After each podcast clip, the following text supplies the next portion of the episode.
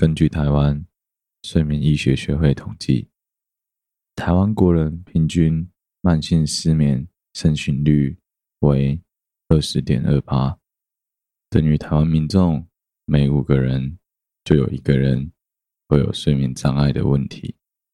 然而，随着年龄逐渐的增长，在社会上工作的压力越来越大，患有失眠的比例也会随着越来越高。造成我们失眠的原因有很多，想要彻底改善难以入眠的困扰，就必须要连同造成你失眠的病因、环境的问题，还有你的生活习惯一起做改善。只有如此，才能真正有效的解决你的睡眠困扰。建议所有有睡眠问题的人，仍然必须要主动寻求专业的医师，对你的身心做出最专业的评估，并且给予你完善的治疗。除了针对身体的疾病或者疼痛给予所有相关的治疗以外，我们也必须要了解关于睡眠、关于睡前的正确知识，试着调整生活作息，维持住固定运动的习惯，保持安稳平静的心情。经过这些调整，试着让自己的身体回归到最健康的状态，才能真正享受一夜好眠。现在，让我邀请听众朋友们跟着我一起，把你的房间灯光调暗。放下你手边的三 C 产品，闭上你的眼睛，让我的声音陪着你的脑袋慢慢的放松。希望能够借着我的声音，顺利的陪着你，慢慢的进入梦乡。睡啦，祝你一夜好眠。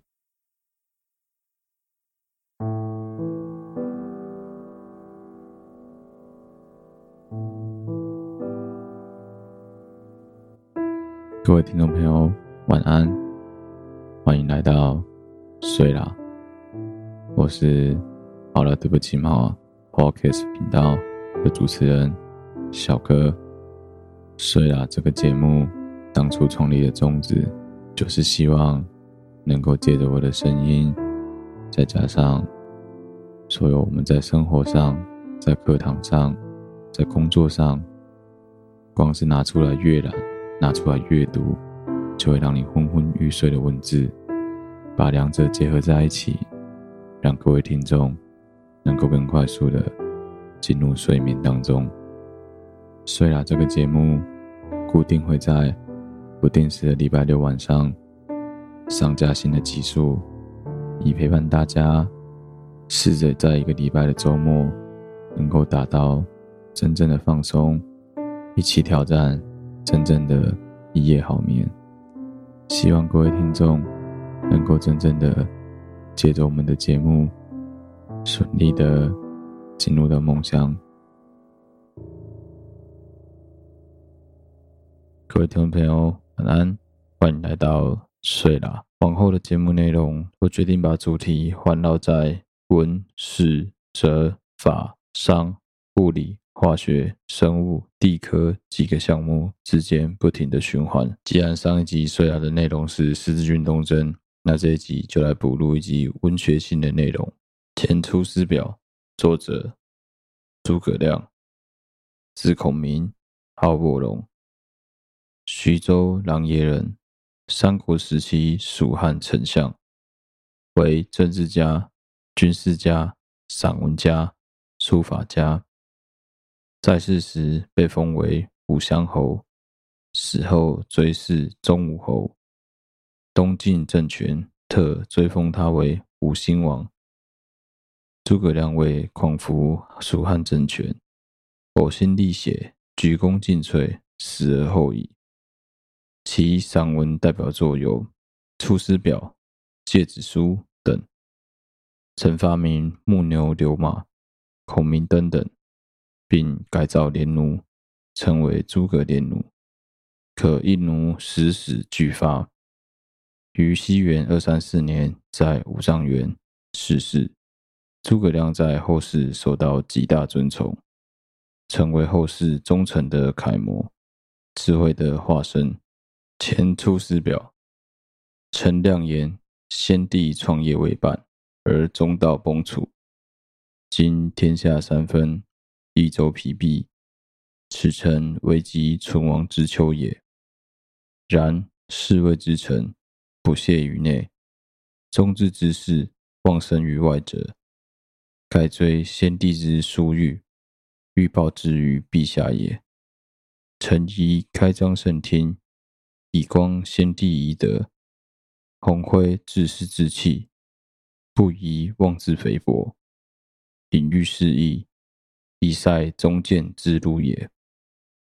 宫中府中，俱为一体，制罚彰辟，不宜异同。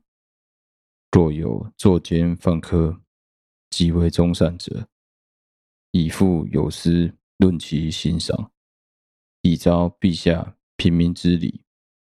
不宜偏私，使内外异法也。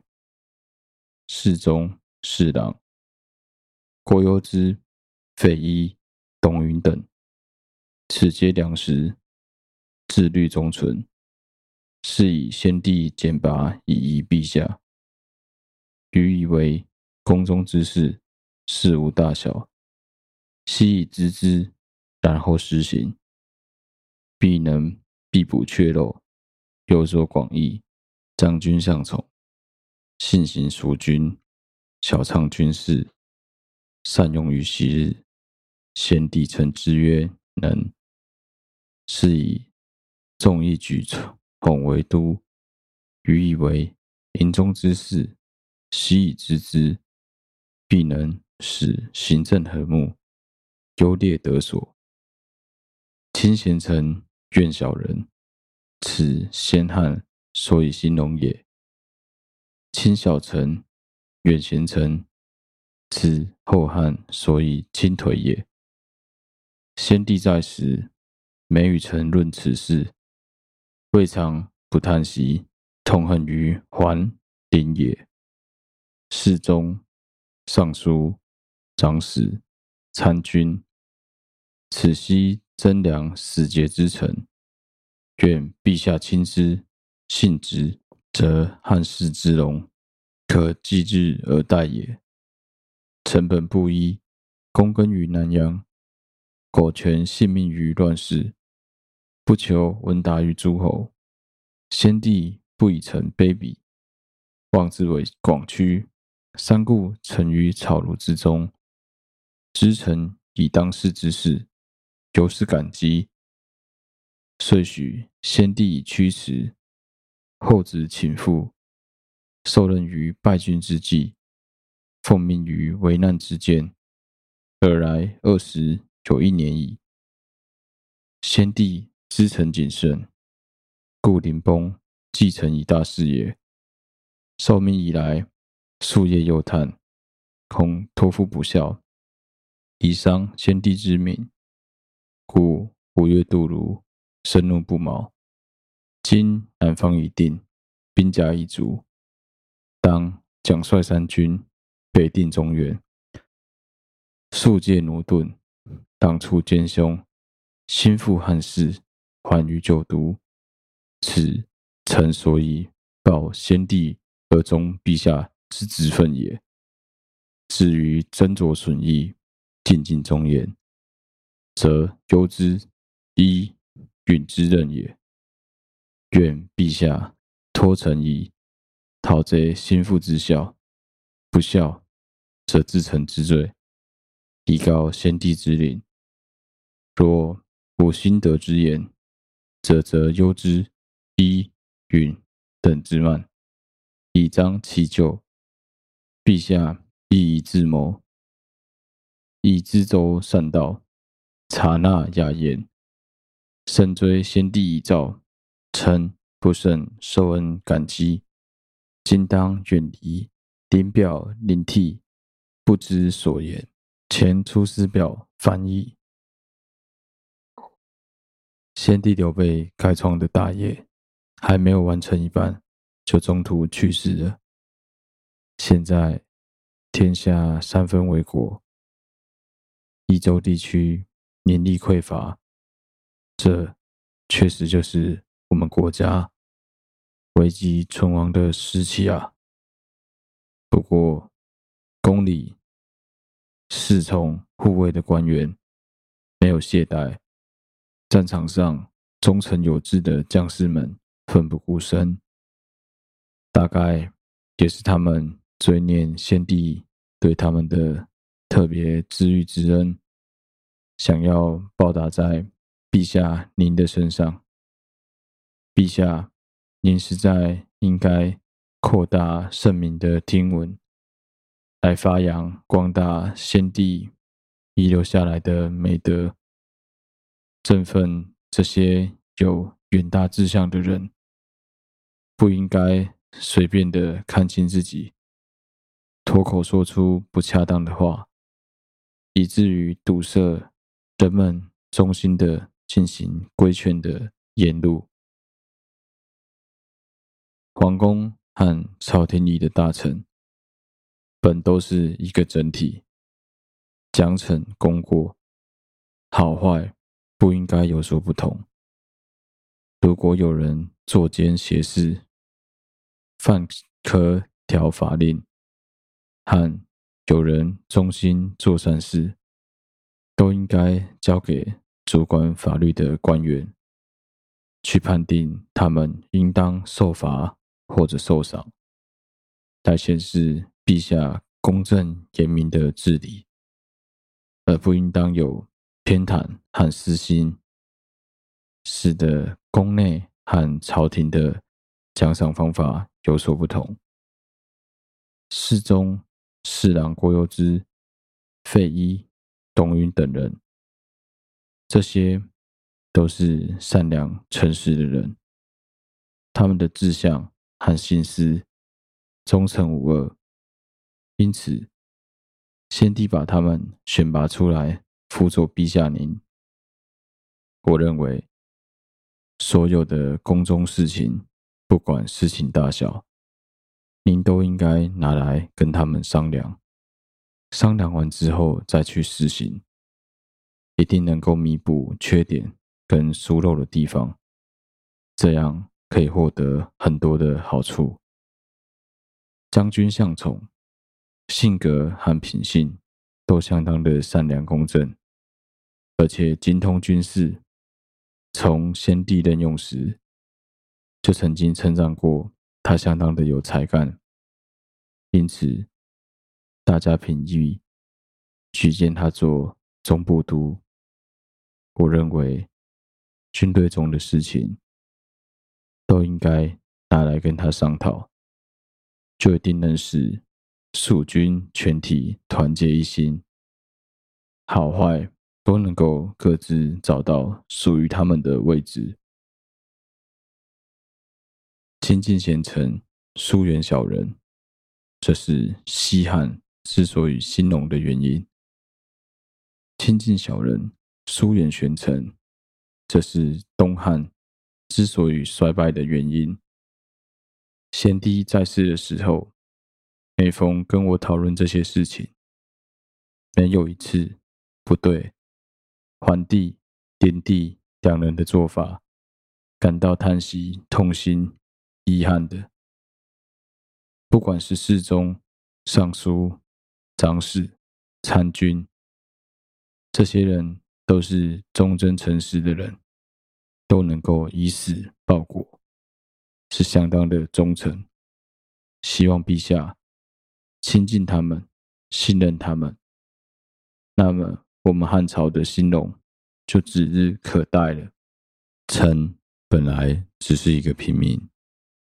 在南阳务耕务农，在乱世中苟且的保全住自己的性命，没有奢求过在诸侯之中出名。但是先帝不因为我身份卑微、见识短浅，相反的，先帝反而降低自己的身份，委屈自己，三次去我的茅庐拜访我，征询。我对时局大事的意见，因此我十分的感动，就答应为先帝奔走效劳。后来遇到了兵败，在兵败的时候接受任务，在危机患难之间奉行使命。从那以来，已经有二十一年了。先帝知道我做事小心谨慎，所以在他临终前，把国家大事托付给我。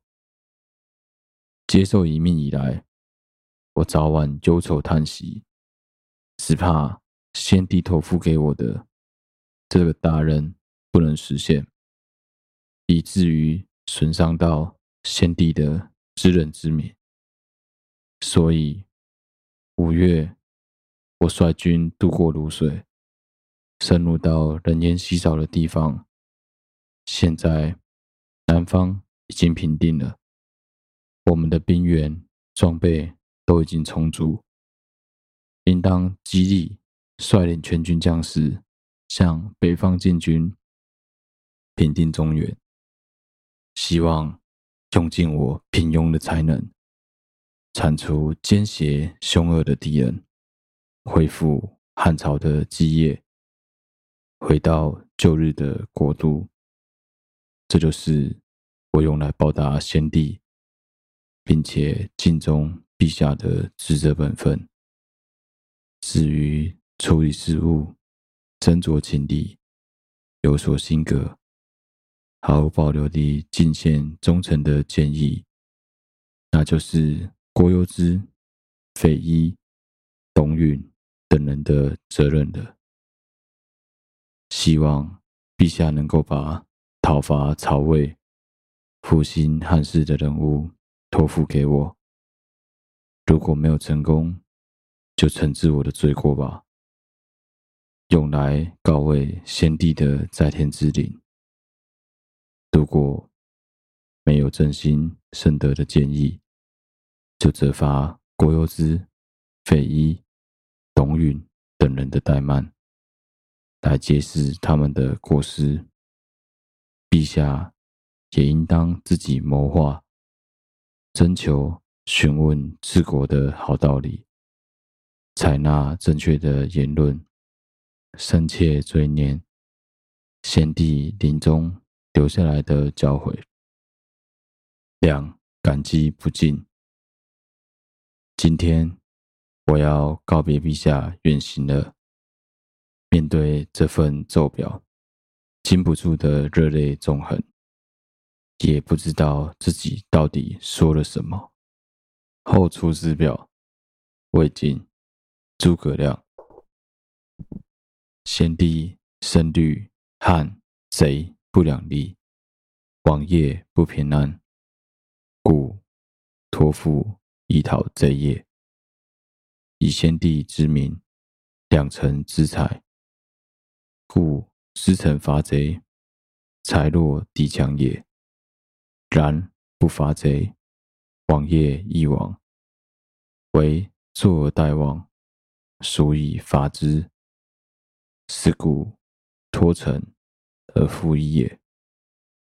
臣受命之日，寝不安息。食不甘味，思为北征，宜先怒南，故五月渡芦，生怒不毛，并日而食。臣非不自喜也，故王业不可得偏安于蜀都，故冒危难，以奉先帝之遗意也。而义者未为非计。今贼势疲于西，又误于东，兵法趁劳，此进趋之时也。谨承其事，督佐。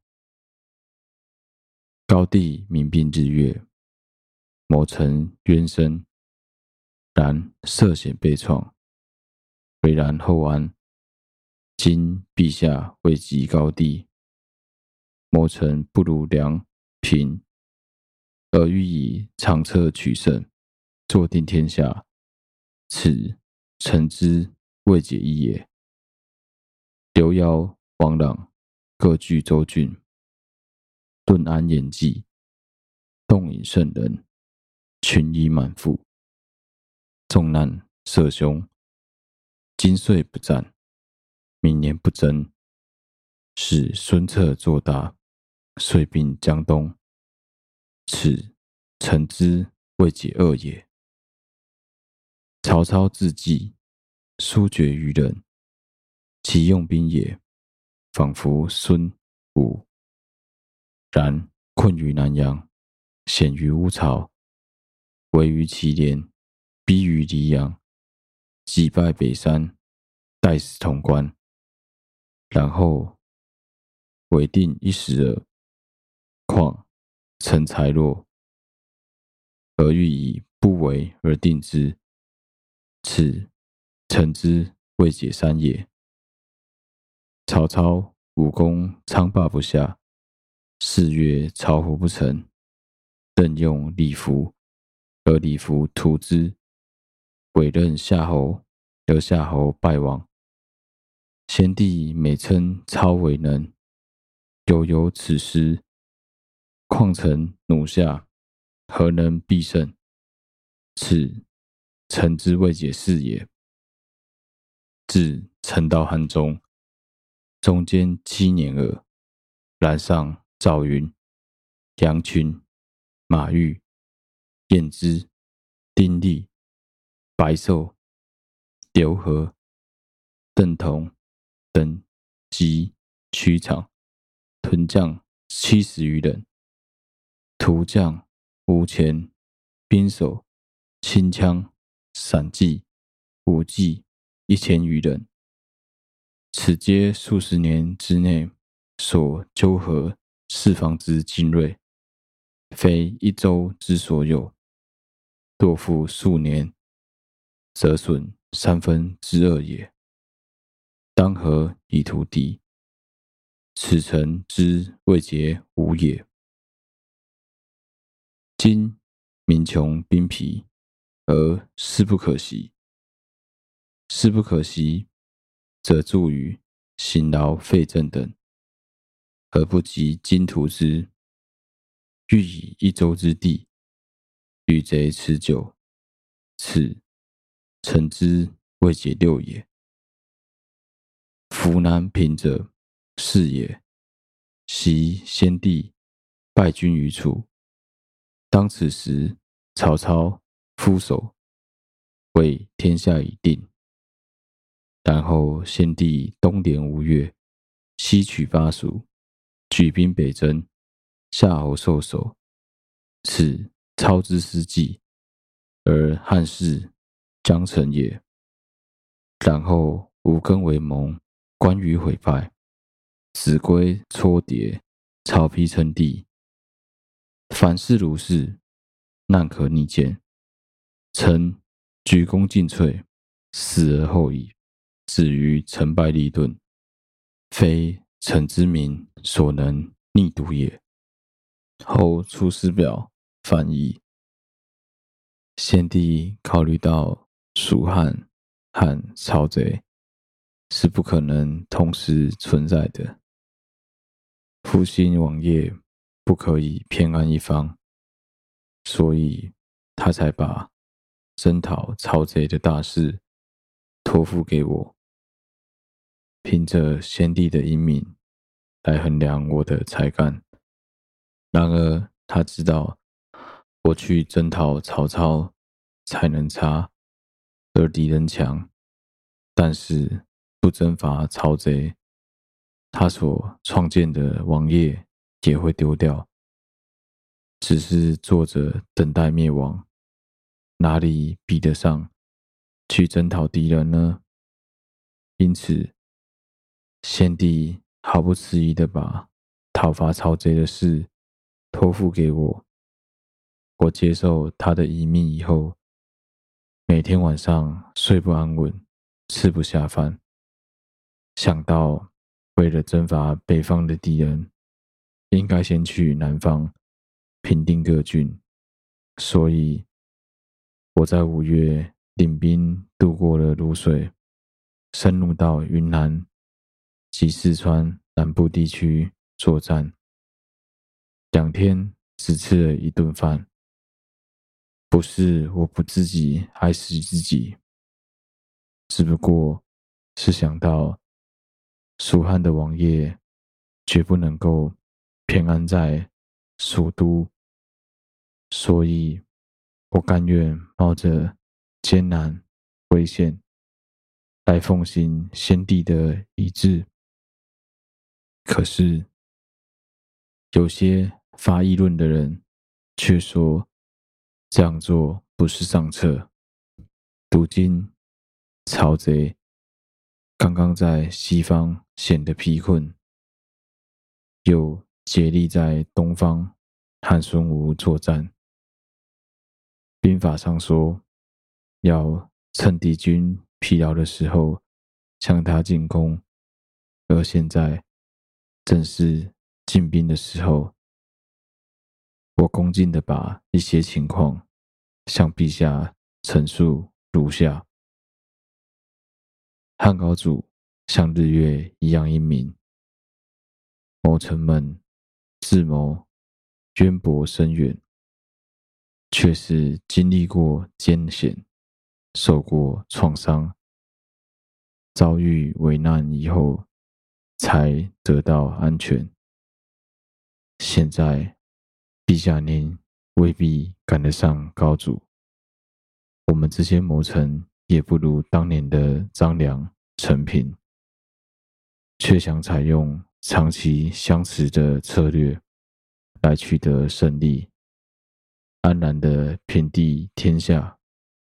这是我不理解的第一点。刘繇、王朗各自占据州郡。在谈论如何才能安全，提出种种计谋时，动不动就引用了圣贤的话，满腹都是疑问，胸中塞满了难题。今年不战，明年就不出征，使得孙策安然的强大起来，于是吞并了江东。这是我不理解的第二点。曹操的智慧计谋，远远地超过了一般人。他用起兵来，就像是当年的孙膑、吴起一样。可是，他却曾在南阳受困，在吴巢处于险境，在祁连山上遭到危险，甚至。在黎阳被逼，几乎在北山失败，差一点死在潼关。后来缠在表面上稳定了一段时间。更何况我的财力很弱，却打算不经历安危来平定天下，这是我不理解的第三点。曹操。五次攻打昌霸没有获胜，四处渡过巢湖没有获得成功，任用李福，可是李福却图谋杀死他，委任给夏侯渊，可是夏侯渊却战败身亡。先帝常常称赞曹操是个有才能的人，但是曹操。都有这些失误的地方，更何况我的才能平庸低下，哪里就一定能获胜呢？这是我不能理解的第四点。自从我到汉中，期间不过一年罢了，可是却失去了赵云、杨群、马钰、颜之、丁力、白瘦。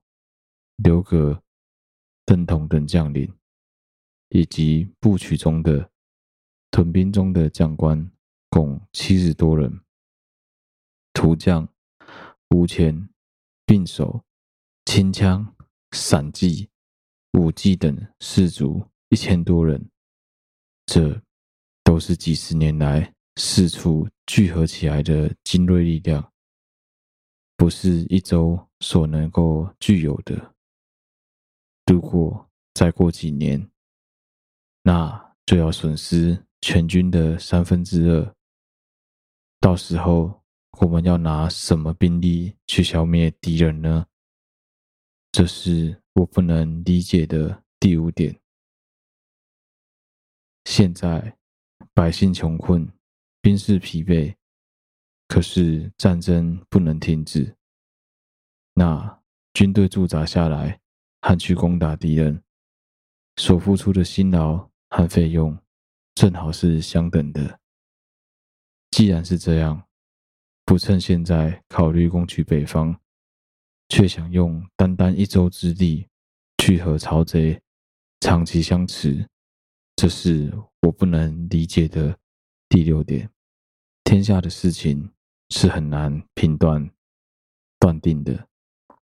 从前，先帝在蜀地打了败仗，在这时，曹操拍手称快，认为天下已经被他平定了。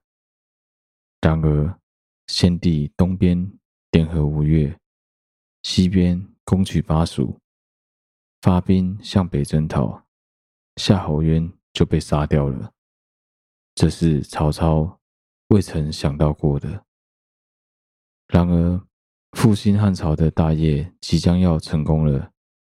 后来东吴改变态度，违背了盟约，关羽兵败被杀，先帝又在秭归失误，曹丕称帝，所有的事情都像这样，很难以预料。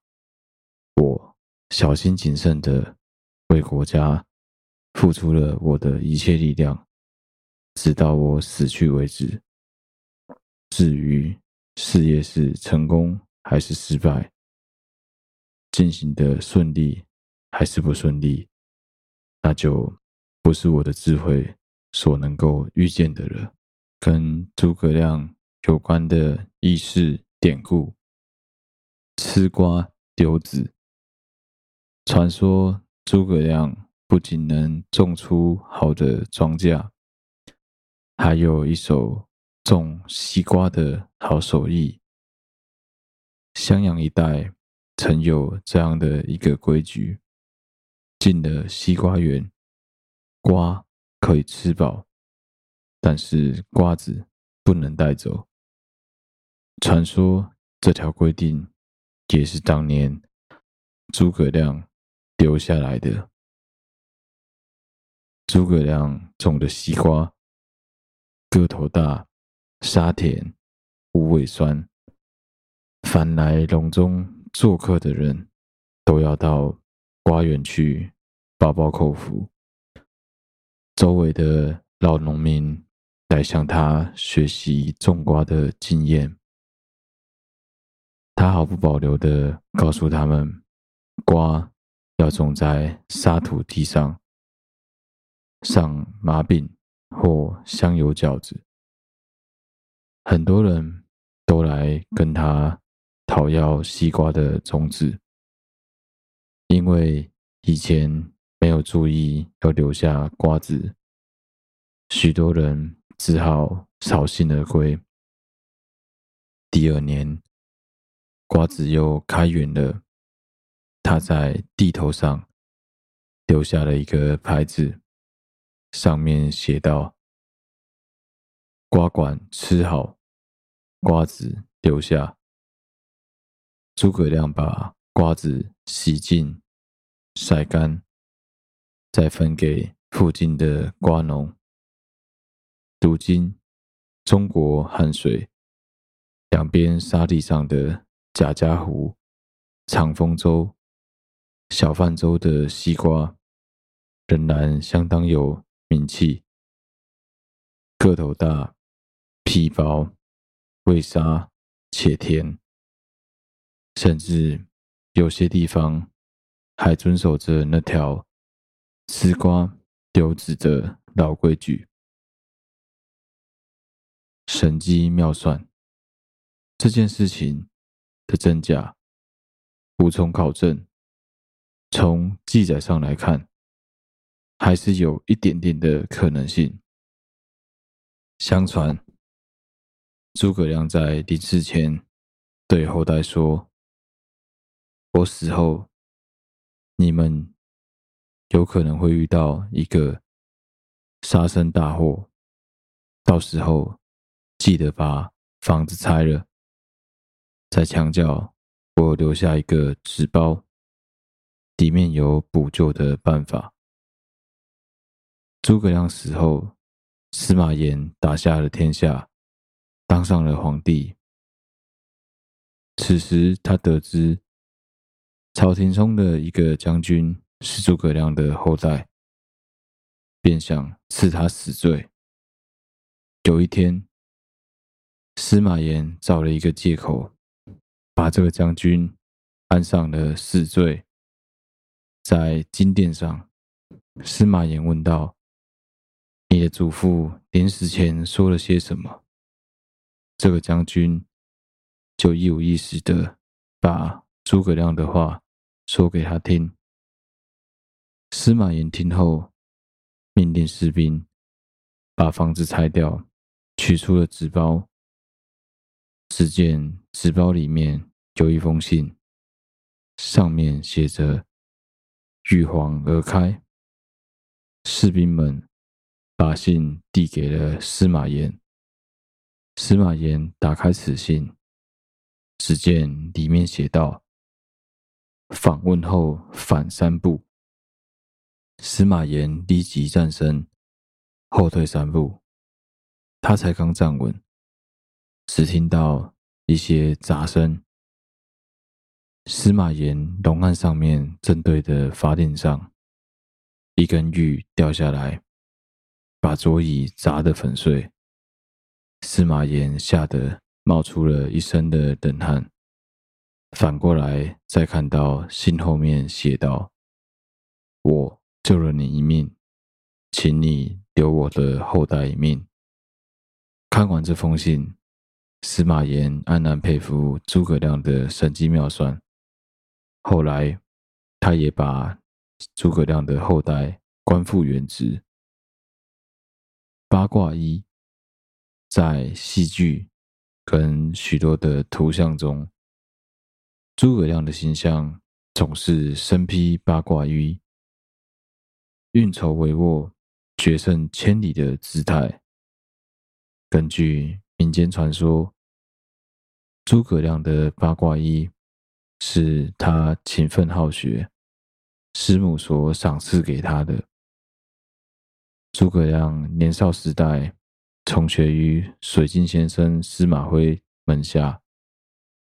诸葛亮学习刻苦，勤于用脑，不但司马德操赏识，连司马的妻子都对他很器重。大家都喜欢这个勤奋好学、善于用脑子的少年。那个时代还没有钟表，计时都是用日晷。遇到阴雨天没有太阳，就不好掌握时间了。为了计时，司马徽训练公鸡按时鸣叫，办法就是定时的喂食。诸葛亮天资聪颖，司马徽先生讲的东西，他一听就学会了，不解求知即可。为了学到更多东西，他想让先生把讲课的时间延长一点，但是先生总是以鸡鸣叫为准。于是诸葛亮想。如果可以把公鸡鸣叫的时间延长，先生讲课的时间不就也因此延长了吗？于是，他上学时就带了一些粮食，装在口袋里。计算到鸡快要鸣叫的时候，就喂它吃一点粮食。鸡一吃饱就不叫了。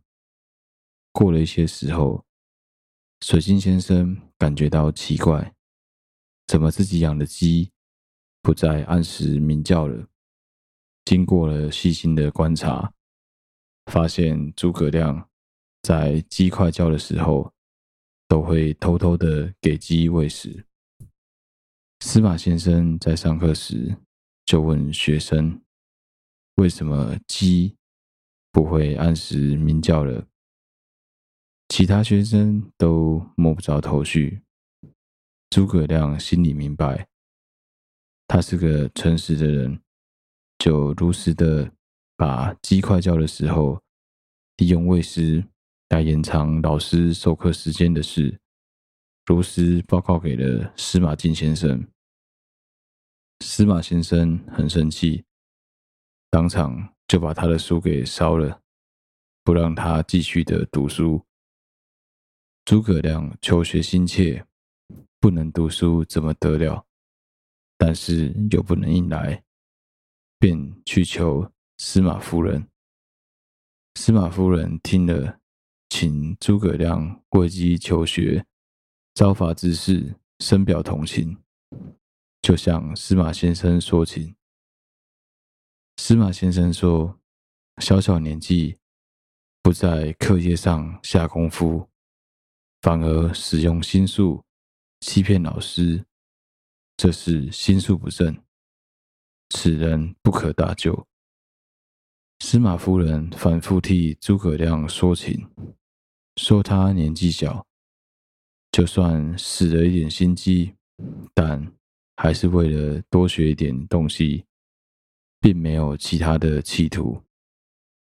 听完，司马先生觉得有点道理，便同意诸葛亮。继续的读书，司马先生盛怒之下烧了诸葛亮的书，后经夫人的劝解，就同意诸葛亮来继续的读书。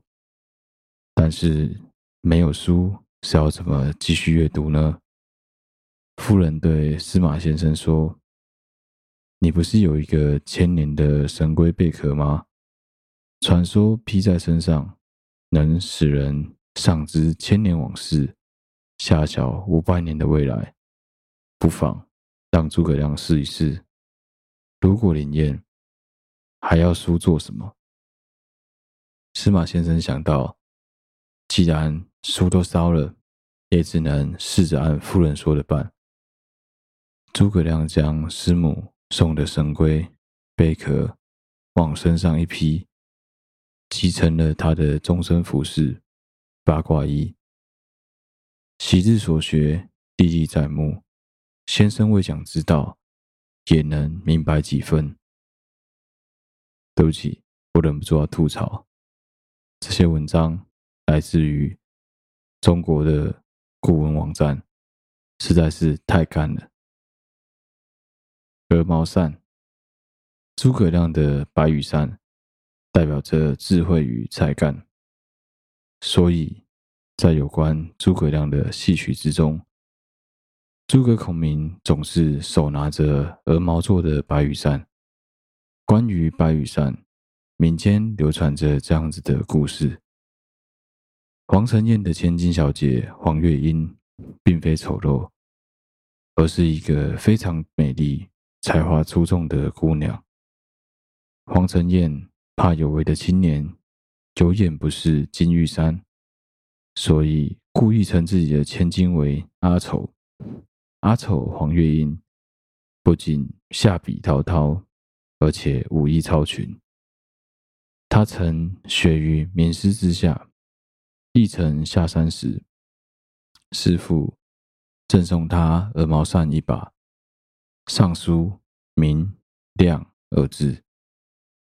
二字中还密密麻麻地藏着攻城略地、治国安邦的计策，并嘱咐他：姓名中有“明亮”二字者，即是你的如意郎君。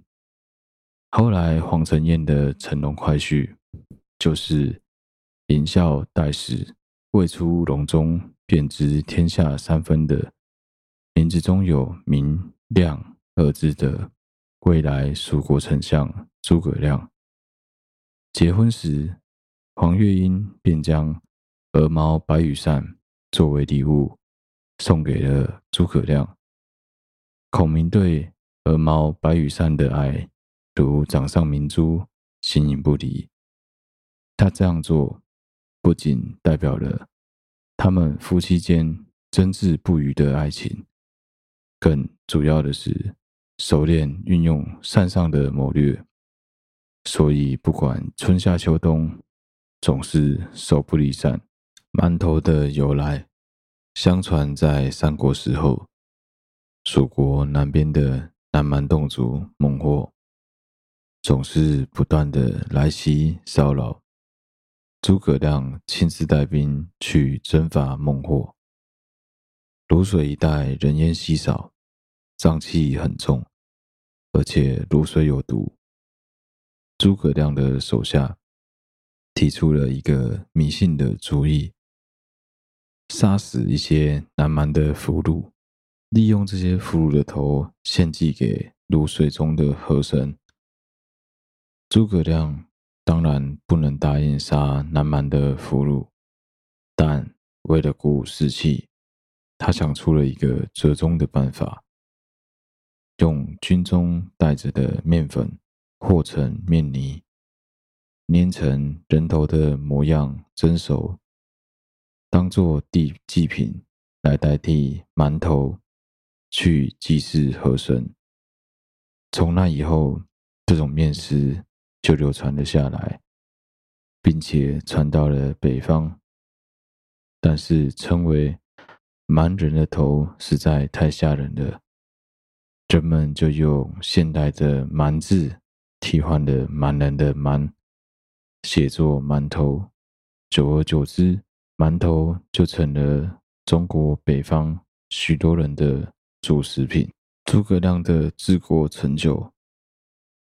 三国志中，诸葛亮自为相国也，抚百姓，事仪轨，约官职，从权制，开诚心，布公道，尽忠义使者，虽之必赏；犯法怠慢者，虽轻必罚；扶罪肃勤者，虽重必释；有此巧事者，虽轻必怒。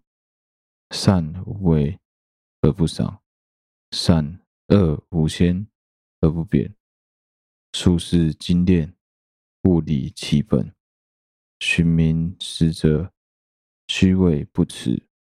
忠于邦域之内，贤位而爱之。行政虽峻，而无怨者，以其用心平，而劝民戒也。可谓世之之良才，管萧之亚丕矣。及被主没，次子幼弱，事无巨细，量皆专之。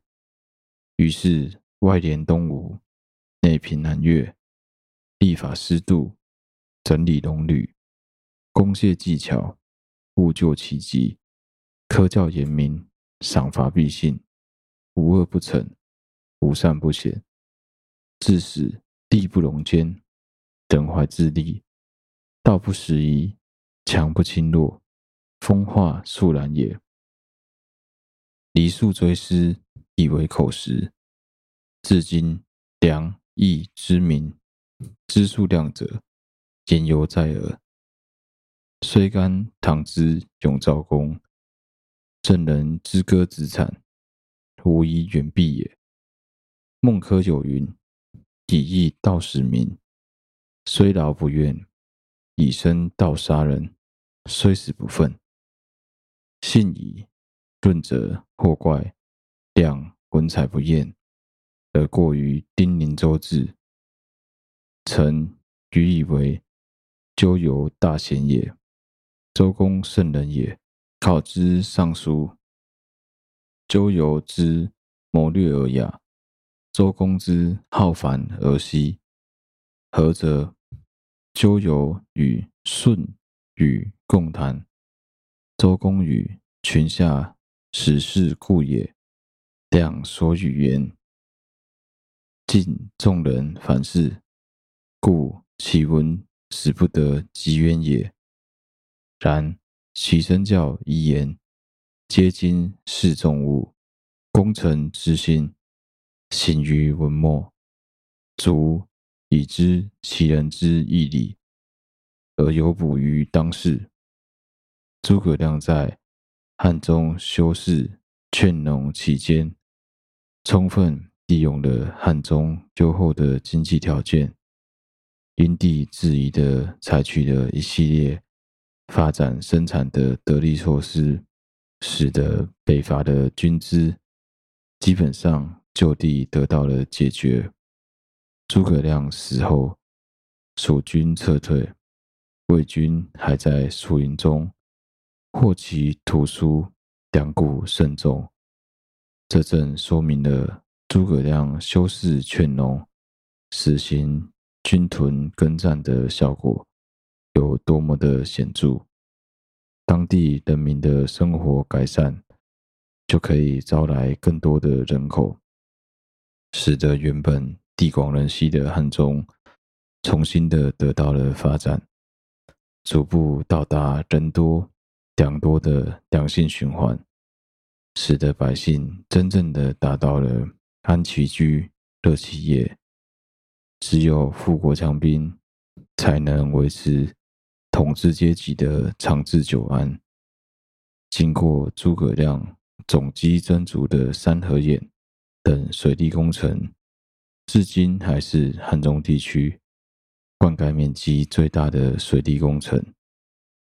据考察团队得知，三河堰上灌保存田八千余亩，灌南郑县田三万零六百余亩，灌九县七千余亩，共四万六千余亩。汉中市的六大名池，至今仍被利用。据考古调查统计，全区至今仍然保留有汉朝以来的古堰七十多处。一些堰渠经历历代使用维修，一直沿用至今。同时，各地在继承和学习古代开发利用水利资源经验的基础上，又不断增修了大批的陂塘、水库、坡池等水利设施。仅勉县就增修了。能蓄十万立方水的水库三十七个，池塘与坡池达到三百多个，东水田至今仍有五万余亩。上述事实说明，汉中盆地古代农田水利设施至今所产生的实际效用和不断的改进利用，与诸葛亮当年在汉中修上劝农时，开拓农田、兴修水利、发展的生产丰功伟绩是分不开的。